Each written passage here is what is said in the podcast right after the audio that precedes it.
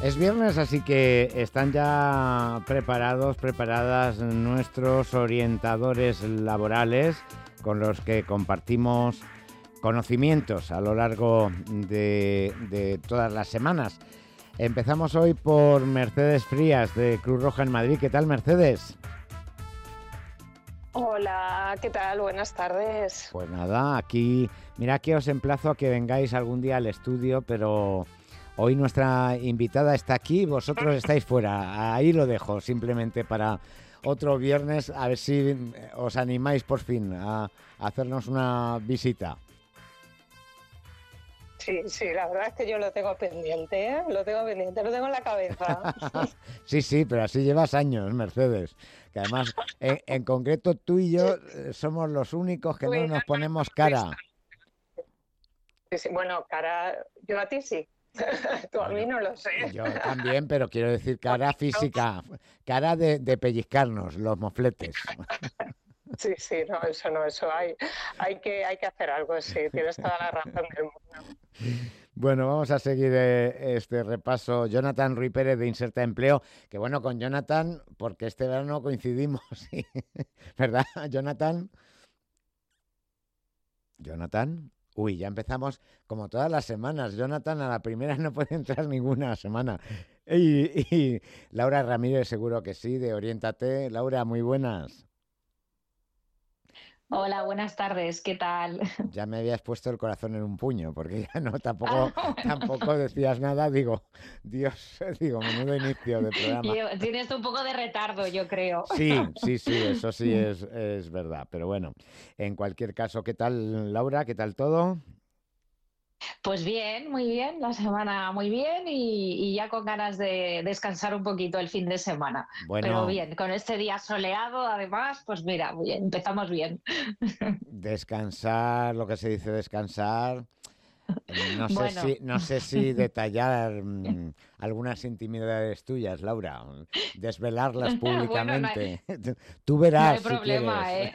No hay problema, no hay ningún problema. Esta semana celebró su cumple, Laura, por eso lo digo, porque... Ah, bueno, sí, pues es verdad, tienes razón, sí, sí, fue el lunes y, y claro, sí, este fin de toca, toca celebrar, además por partida doble porque casualmente cumplo años el mismo día de mi padre. Ah, eh, entonces lo celebramos juntos, o sea que, sí, sí, sí. Bueno, Así que sí, hay celebración. Bueno, pues nosotros también celebramos que podemos contar con Jonathan Ruy Pérez. Jonathan, muy buenas. Muy buenas, ¿qué tal estáis? Pues muy bien, llegará un día en el que a la primera sí, digamos que entres, ¿no?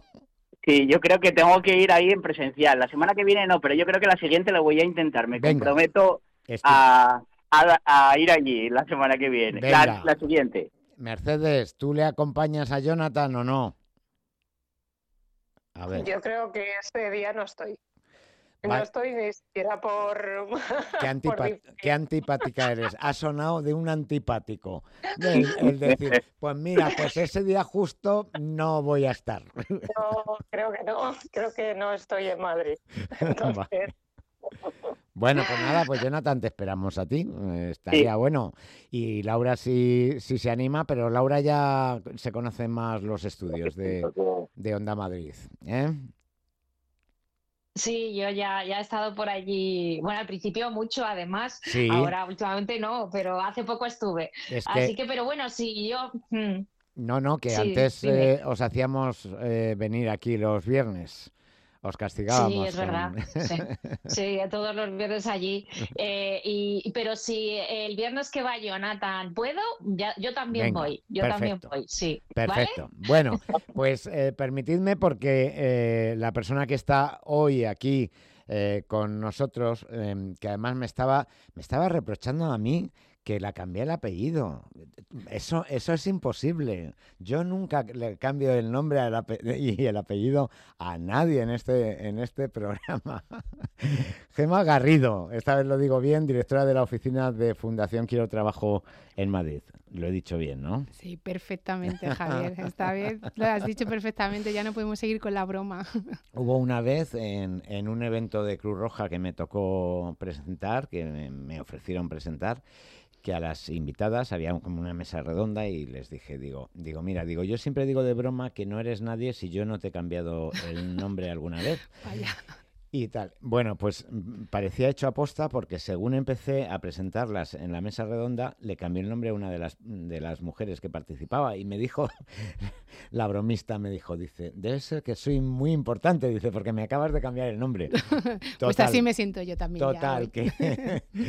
bueno, te hemos llamado porque habéis emprendido una campaña que se llama La Otra Cara, desde Fundación Quiero Trabajo, eh, que lo que pretende es empoderar a las mujeres. Y como la semana que viene, el viernes que viene, todo el mundo estará hablando de, la igualdad y de la participación de, de la mujer en todos los ámbitos de la vida, incluido el laboral, pues nosotros hemos dicho, vamos a adelantarnos y lo vamos a comentar aquí en la mesa de orientación el día 1 y enlaza también con que vosotras habéis hecho esa campaña también unas semanas antes de, la celebración, ¿no? Con lo cual también en eso compartimos objetivos, ¿no? Totalmente, igual tenía que haber salido antes, ¿no? ya sabes cómo son las campañas.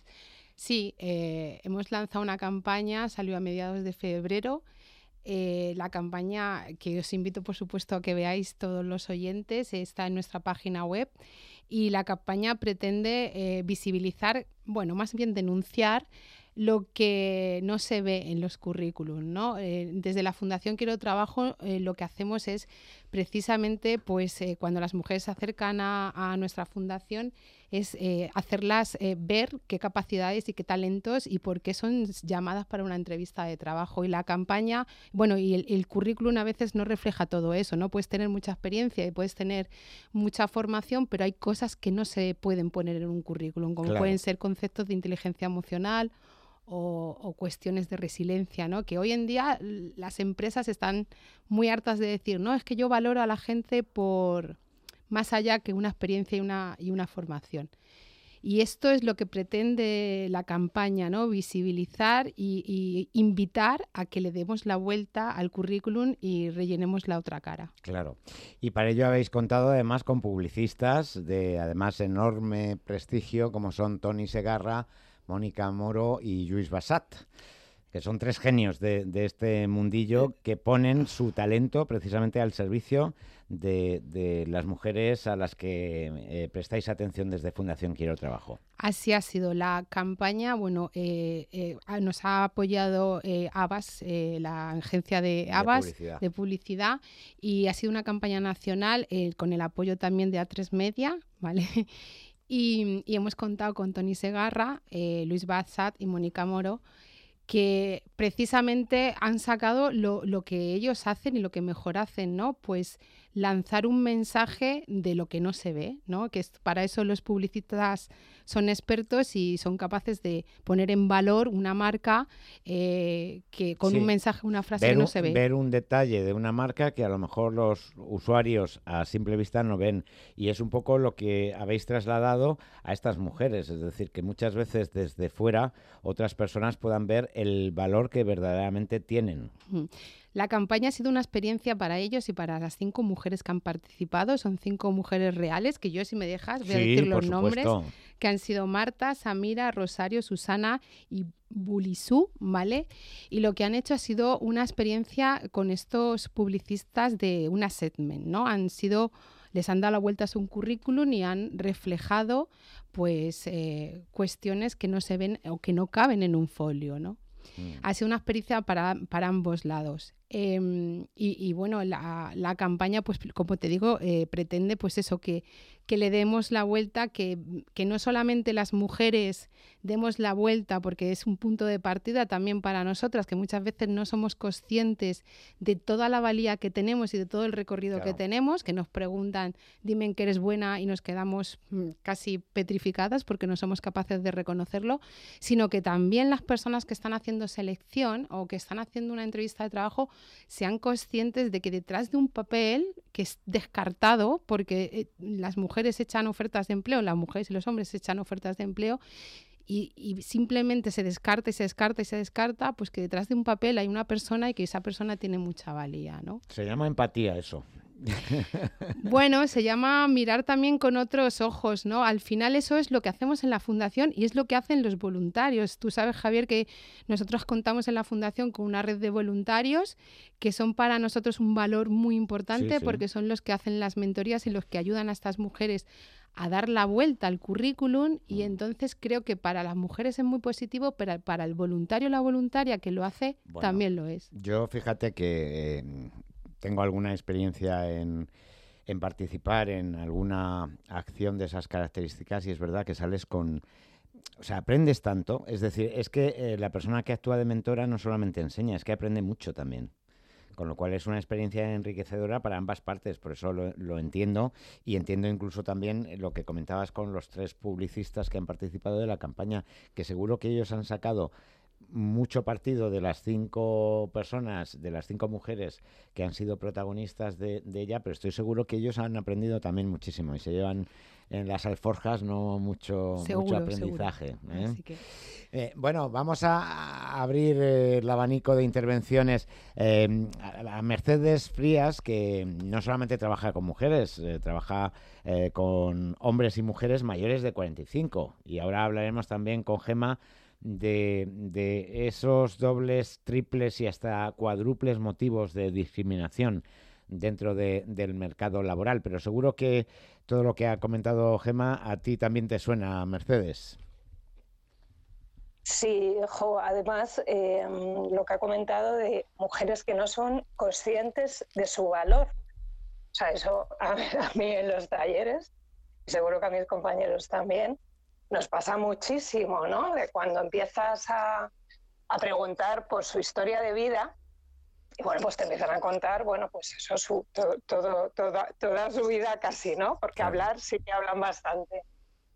Y cuando de, esas, de esa experiencia de vida las empiezas a sacar, sobre todo eso en cuestiones de, de autoestima, las empiezas a sacar, pues mira, eh, a través de esta experiencia, oye, pues yo veo que tienes pues, unas habilidades de comunicación, unas habilidades de gestión de conflictos, unas habilidades, ellas mismas se quedan como diciendo, ostras, pues no me había dado cuenta. ¿no? Y todo eso es verdad que en un currículum no, aparece. no cabe. Entonces, no cabe, pero eso está ahí, ese, es toda esa esa mochila ¿no? de, conocimientos, de habilidades, de experiencias, eh, de competencias están ahí y mm. ellas mm. tienen que ser conscientes para luego en una entrevista poder, poder sacarlas. El problema de muchas de ellas es que con la edad no llegan a entrevistas. Entonces cualquiera en su currículum ve un montón de, un montón de experiencias, se imaginan la edad y ya ni siquiera las llaman. Entonces, claro, ahí el problema es ¿Cómo expongo yo todo esto que me cuentas, todo, todas estas ah, competencias, si no llego ni siquiera a la entrevista? Entonces ahí es donde más hay que hacer, ¿no? En la, en la sensibilización a las empresas y, a políticas públicas que mejoren eso. Porque, eh, Gema, tiene difícil solución, porque como tú dices en el currículum, eh, ¿cómo explicas todo eso, no? Y si no te dan opción de llegar a la entrevista de trabajo, tampoco te da noción a explicarlo, en la, a, defender tu candidatura en la entrevista de trabajo. Bueno, em, lo que, lo que primero tenemos que hacer como mujeres es vernos ese potencial, ¿no? Porque a veces, eh, o sea, el currículum es una carta de, presentación, no vamos a poner toda nuestra vida, pero sí que tenemos que hacer algo diferente, ¿no? Primero partir de qué, qué, es lo que me hace diferente a cualquier otra trabajadora o a cualquier otra candidata. Y eso pasa por un proceso de análisis y, o de autoanálisis, que a veces no es fácil hacerlo tú sola y por eso, por ejemplo, está la fundación, porque te va a ayudar en eso. Y tiene que ser un, un autoanálisis muy objetivo y que lance un mensaje muy claro para que coincida con la oferta de empleo. Y luego trabajarlo. Em, poner en el currículum o en el papel muchas veces aquello que coincide con la oferta de empleo, de verdad. Yo llevo seis años en la fundación, pero toda mi experiencia laboral ha sido en recursos humanos y los de recursos humanos mm. lo quieren fácil. Tú estuviste al otro lado. Sí, yo estuve al otro lado. Entonces lo queréis, lo quieren fácil, lo queríamos fácil. Yo lo quería fácil, es ver un currículum y ver una oferta de empleo y decir, esta encaja, es la misma. Bueno, es que aquí lo decimos, y puede sonar atópico, pero es que al final eh, la persona de recursos humanos dedica. El otro día escuchaba, eh, leía en una información que eh, se dedicaba. ¿Tú te acuerdas, Chema, cuánto era? ¿10 minutos decía en cada currículum? Que dije, esto es. una barbaridad. No, 10 segundos más bien. Exacto. Y además... que ponía 10 minutos la información. Digo, no, 10 pues minutos ya pues si tienen que hacer un proceso de selección que tengan mil candidatos pues y candidatas, pues imagínate. No, no, son segundos. Además, eh, yo siempre digo que el de recursos humanos es un ser humano. Entonces, imaginaos una persona que está de lunes a viernes, a viernes viendo currículums ocho horas entrevistando, pues es que se te puede pasar, por supuesto que se te puede pasar un candidato. Entonces... Mm, hay veces que lo de la venta parece un, tópico, pero hay que saber hacerlo y eso empieza por el papel. Claro. Eh, Laura, em, no digamos nada si de repente, que lo hemos comentado aquí en otras oportunidades, hay algún hueco en ese currículum, ¿no? Porque eh, la mujer ha destinado parte de su tiempo al cuidado de sus hijos o de sus personas eh, mayores. Se complica mucho más porque yo me imagino que a las orientadoras laborales es una de las preguntas que os hacen. ¿Cómo explico yo esto, no? Sí, mira, precisamente esta semana eh, ha tocado taller de currículum, eh, los, en los talleres mayoría mujeres y no es, casualidad. Y, y bueno, la, una de las dudas es esa, en la mayoría de los casos es la mujer la que siempre sacrifica em, y, la que, bueno, pues tiene huecos laborales en el currículum.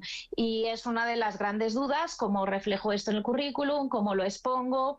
Entonces, bueno, no sé qué pensará Gema al respecto, habiendo trabajado también desde recursos humanos, pero sí que es verdad que creo que esto lo hemos comentado, que precisamente en esa labor facilitadora hacia el seleccionador, lo que ahora mismo se recomienda es contar contar. El propio LinkedIn nos, nos mm, da la opción de poner descansos profesionales. Entonces sí que es cierto que es el que se recomienda, tanto si ha sido eh, pues por un cambio geográfico, por eh, irse a vivir a otro país, hijos, etcétera. Entonces se recomienda reflejarlo de una forma, por supuesto, muy aséptica, sin entrar en mucho detalle, pero sí es, es uno de los grandes problemas. Sí que me gustaría decir que he visto la campaña, me ha encantado, la verdad, y, es muy humana y emotiva. hola, Gema. Eh, y precisamente es lo que le falta eh, eh, a las empresas en los procesos de selección, ¿no? La humanidad y esa. La parte de humanos mm. se quedan más en el tema de recursos, ¿no? sí, más bien, más bien, más bien. Gemma, ¿qué ibas a decir cuando...? Bueno, no, yo tengo, yo he tenido compañeros muy humanos y, yo estoy en el otro lado, yo creo también porque, porque me tocaba mucho la humanidad. Eres humana. Sí, soy humana, o sea que no, no, no son los enemigos ni mucho menos, lo que pasa que tienen un objetivo y tienen que dar con el mejor candidato, la mejor candidata. Además aquí tenemos la suerte de que muchos viernes han estado participando personas de recursos humanos y, además hacen que esto en pocas profesiones se da un ejercicio de autocrítica, que en muchas ocasiones es, es muy sano, ¿no? El hacerlo porque además es el primer paso para intentar mejorar. Y porque también dicen muchos no y a veces te llega, eh, pues te llegan mujeres o te llegan hombres con situaciones que a lo mejor en la entrevista se entreven y tener que decir que no porque no es la persona adecuada para el puesto, pues Es, es, duro, es de verdad que es duro. Em, yo en relación a los huecos de los currículum, eh, por, antes de... Esto, Gemma, eh, te quería comentar, porque esos huecos parece increíble, pero en relación a lo que comentabas al principio, eh, generan muchísima inseguridad en, en, la mujer que se enfrenta a la búsqueda de empleo. Bueno, pues es que mi, mi, mi consejo es que al final yo cuando trabajamos con las mujeres muchas veces, eh, muchas veces no, yo siempre les digo, hay algo de lo que tenéis que sentiros orgullosas y es de vuestra vida. Sea la que sea, hayáis tenido un parón profesional, un, haber dedicado tiempo a vuestros hijos o a un familiar que tenéis que cuidar o lo que sea. Por desgracia sigue siendo así, somos las que nos mandan a casa a cuidar de. Esto también tiene que ver mucho con la sociedad y la administración pública. O sea que pero yo siempre les digo que cuando están en ese momento em, busquen opciones de no estar paradas. ¿Vale? Y esto significa que a lo mejor no puedes trabajar ni puedes cumplir una jornada completa, puedes hacer un curso online, puedes eh, hacer voluntariado, sea, tienes que estar activa, no solo por rellenar ese hueco, sino por ti misma. Y yo creo que también poner en valor, que lo comentaba antes Mercedes, de alguna manera, todas esas soft skills que llaman ahora, esas habilidades personales eh, que has fortalecido durante ese periodo, porque evidentemente mm, pues hay muchas de ellas eh, que, que después las vas a poder aplicar en tu puesto de trabajo. Totalmente, Javier. Lo que pasa que eso no se valora, porque ser madre es un trabajo que no se valora. Ese es el problema, ¿no? Porque claro, pues somos, eh, somos enfermeras, eh, somos profesoras, eh, tenemos una paciencia infinita, un autocontrol, pero eso no le vale a la sociedad y encima a una sociedad donde es el hombre donde mayoritariamente decide. Entonces, aquí estamos tocando un tema delicado, pero real, y yo lo explico como lo siento es que estas cosas hay que comentarlas porque son esto es lo que sucede en la vida. Y claro, es que el que hace selección, si te está diciendo no quiero una mujer mayor de 45 años o no quiero a alguien que haya estado cinco años cuidando de su familia, pues los que están haciendo entrevistas de trabajo ni siquiera miran el currículum. Pero fíjate, un detalle. Una de las cosas que tópicamente se dice que cuando tú llevas mucho tiempo sin trabajar, a las empresas les echa un poco para atrás tanto a hombres como a mujeres, esto ya es indistinto del género, ¿no? Es eh, que has perdido un poco, digamos, esa disciplina del trabajo que conlleva el trabajo. Pero dices, ¿qué más disciplina puede tener una madre de hijos que tiene un horario para levantarlos, para darles de desayunar, para llevarlos al colegio, para recogerlos? Para... Madre mía. una logística, tienes, yo, yo tengo tres agendas, la mía y la de mis dos hijos, y hasta la de mi pareja, si me cabe también. No lo hago porque ya, ya lo que me faltaba. Pero eh, también esto es un poco, a ver, vamos a ser realistas. ¿Cuánto tarda una persona en coger el ritmo si está capacitada? ¿Un mes? Ole o sea, quiero decir, llevo 5 o 10 años desvinculada del mercado laboral, que no he estado parada porque he estado haciendo todo lo que tenía que hacer.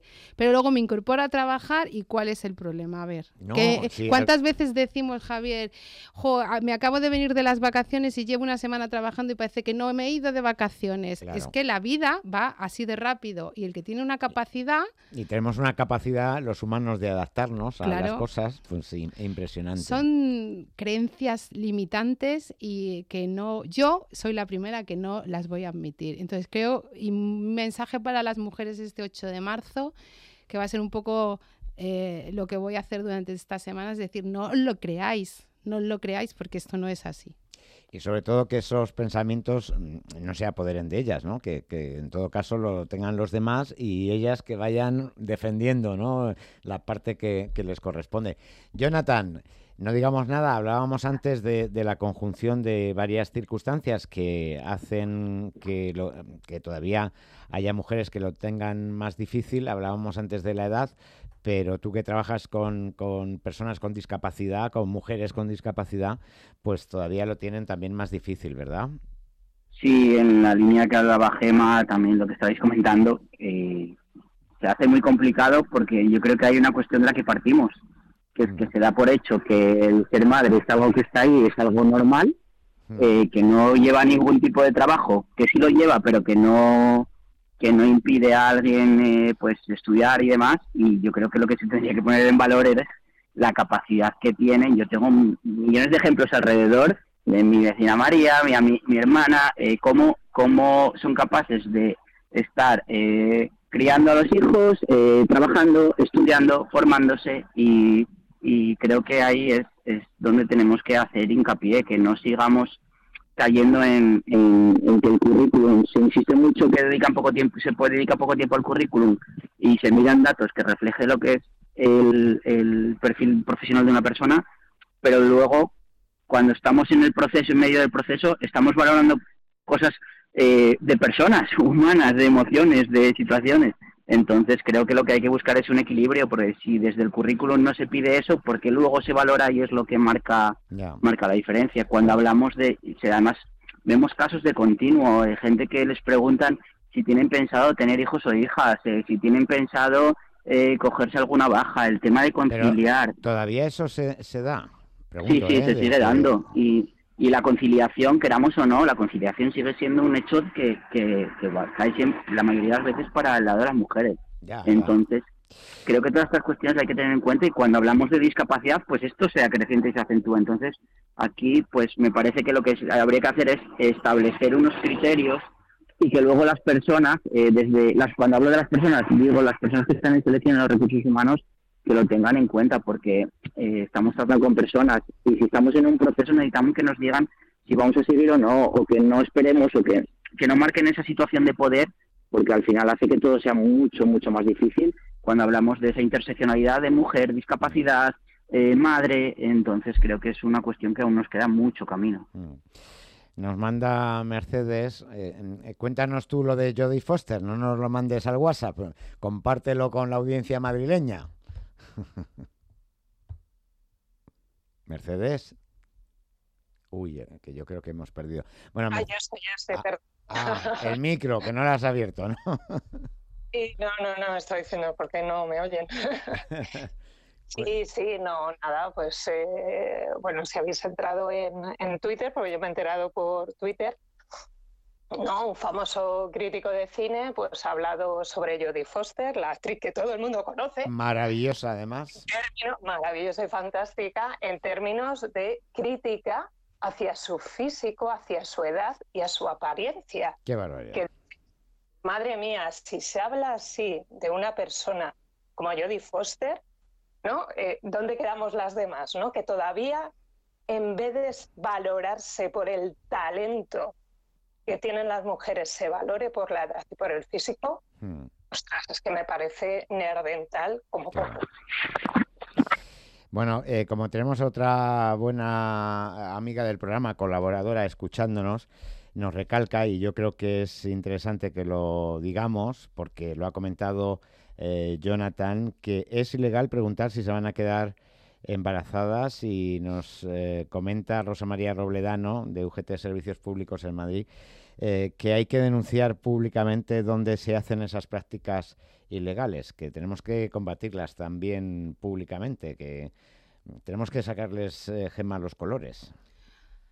Por supuesto, claro. Es, o sea, es lo, que me parece increíble, y pues ya has visto la cara que he puesto, es que esto siga pasando, ¿no? Porque es como un tema tan manido, pero por desgracia pasa y llega a muchas mujeres. En la fundación llegamos eh, atendemos a mujeres eh, que nos cuentan estas cosas cuando estamos haciendo las mentorías reales, reales. ¿eh? pero es que mm, de verdad me sorprende porque es que yo creo que menudo cuajo tiene la persona que hace esa pregunta. Y el problema, Javier, ya no es que hagas la pregunta, es cómo le llega a una mujer que está necesitada de trabajo que necesita el dinero para dar de comer a sus hijos, eh, que emocionalmente está cansada de buscar empleo y que le digan que no, y de repente llega alguien que suele ser un hombre, perdonadme la expresión. No, no. Pero es así. Bueno, también hay mujeres, ¿eh? Pero. Y que de repente te diga eso, eh, y tú estás en una situación de. de o sea, eh, la entrevista, hay un momento en la entrevista que es un proceso de negociación. Y ahí estás en desventaja cuando te está diciendo eso, porque ya no te está evaluando por tu capacidad profesional. Hmm. Entonces, eh, ¿qué poder de negociación tienes ahí? Claro, es que... ¿Cómo eh, te sientes? No, y, y, sobre todo que mm, tú, eh, o sea, haciendo un esfuerzo de empatía, tú llegas a una entrevista de trabajo y tú estás nerviosa de antemano, porque en cualquier entrevista de trabajo cualquiera de nosotros, incluso cuando tienes mucha experiencia, te pones nervioso. O sea, no estás en un momento precisamente relajado y demás. Y entonces de, repente te encuentras con un imprevisto, que el imprevisto es que esta persona se tome el derecho de atacarte a algo personal. De atacarte. Es un ataque personal. Efectivamente. Y entonces en ese momento es que es como si te dice, eres negra. Te puedes quedar bloqueada. Es decir, que lo más normal, lo más humano, es que te quedes bloqueada. Con lo cual al final dices, es que eh, sales frustrada porque te han hecho la pregunta, pero además porque no has sabido reaccionar ni siquiera a lo mejor para encararte con esa persona, porque no sé si a ti te pasa, a mí me pasa con mucha em, habitualidad y es que cuando em, se dirigen a mí en unos términos que yo no espero, en lugar de responder me quedo bloqueado, me quedo paralizado sin saber qué decir. Luego a lo mejor al cabo del tiempo mm, reaccionaría, pero en ese momento no. Claro, no, no es que es así, es que es un mecanismo de reacción al miedo. O sea, los, seres humanos nos quedamos parados ante una mm, situación de ataque y, reaccionamos o huimos o, nos paralizamos. Es algo totalmente instintivo. Hmm. mm, ¿qué hace una mujer en esa situación? Pues es que de verdad es que yo, eh, no es un ejercicio de empatía, es un ejercicio real de, o un sentimiento real de decir, em, a ver, es que me estás atacando directamente a mi persona. Claro. Vamos muy rápido porque no quiero dejar pasar lo que ha comentado Mercedes en relación a Jodie Foster, ¿no?